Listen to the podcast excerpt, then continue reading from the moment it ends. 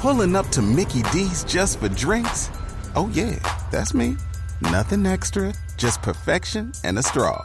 Coming in hot for the coldest cups on the block. Because there are drinks, then there are drinks from McDonald's.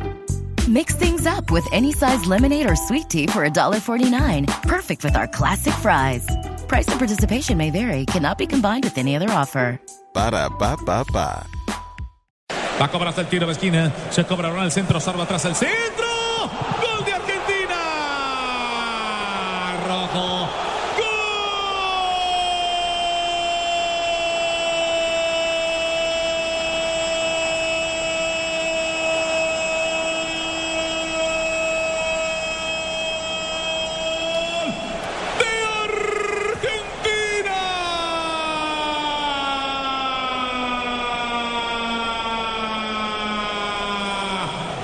Rojo el último hombre y no es de cabeza. Es con la pierna derecha